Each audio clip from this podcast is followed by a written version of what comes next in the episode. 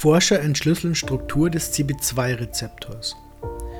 Ein Forscherteam aus chinesischen, russischen und amerikanischen Wissenschaftlern hat die kristallographische Struktur des Cannabinoid-Rezeptors 2 entdeckt. Die neuen Erkenntnisse könnten zur Entwicklung von Arzneimitteln gegen entzündliche oder neurodegenerative Krankheiten beitragen. Wie in einem Bericht auf Bionity.com zu lesen ist, wurde der Artikel über die Entdeckung ursprünglich in der Zeitschrift Cell veröffentlicht. Aus dem Vergleich von CB1 und CB2-Rezeptoren folgern die Autoren der Untersuchung, dass die beiden Rezeptoren das Yin und Yang unseres Endokannabinoid-Systems seien. Das Endokannabinoid-System. Das Endokannabinoid-System des menschlichen Körpers ist für die Regulierung vieler wichtiger Funktionen verantwortlich. Es besteht aus Cannabinoid-Rezeptoren, die über den gesamten Organismus und in wichtigen Organen sowie unserem Gehirn verteilt sind. Sie sind an vielen wichtigen Funktionen beteiligt, darunter Stoffwechsel, Schmerzempfinden, Neuronenaktivität, Immunfunktion und so weiter. Man hat herausgefunden, dass durch die Beeinflussung dieser Rezeptoren bestimmte Symptome wie zum Beispiel chronische Schmerzen gelindert werden können.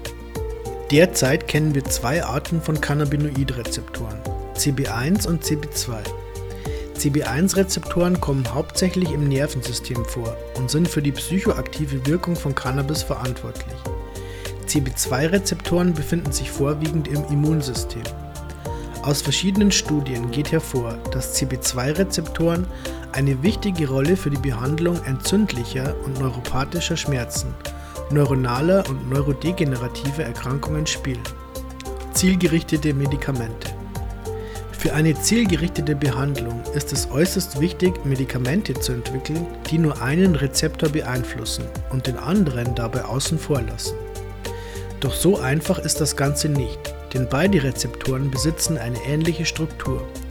Für die Entwicklung wirksamer Arzneimittel muss man also den Aufbau beider Rezeptoren kennen. Während man die Struktur des CB1-Rezeptors schon früher entdeckte, war die des CB2-Rezeptors bis jetzt unbekannt. Durch den Vergleich der Strukturen der beiden Cannabinoid-Rezeptoren konnten Wissenschaftler herausfinden, dass bestimmte Stoffe, die einen Rezeptor anregen, den anderen schwächen oder blockieren können und umgekehrt. Die Erkenntnis ermögliche die Entwicklung von Medikamenten, die beide Rezeptoren auf unterschiedliche Art und Weise ansprechen. Petr Popov, ein an der Entschlüsselung beteiligter Wissenschaftler, erklärte, jede neue Struktur eröffne Möglichkeiten für die Entwicklung wirksamer Medikamente. Jetzt, wo die molekularen Strukturen beider Arten von Cannabinoidrezeptoren bekannt sind, ist es möglich, sowohl selektive Verbindungen, die nur einen der beiden Rezeptoren ansprechen, als auch Arzneimittel mit dem gewünschten polypharmakologischen Profil, die auf beide gleichzeitig zielen, zu entwerfen, so Popov.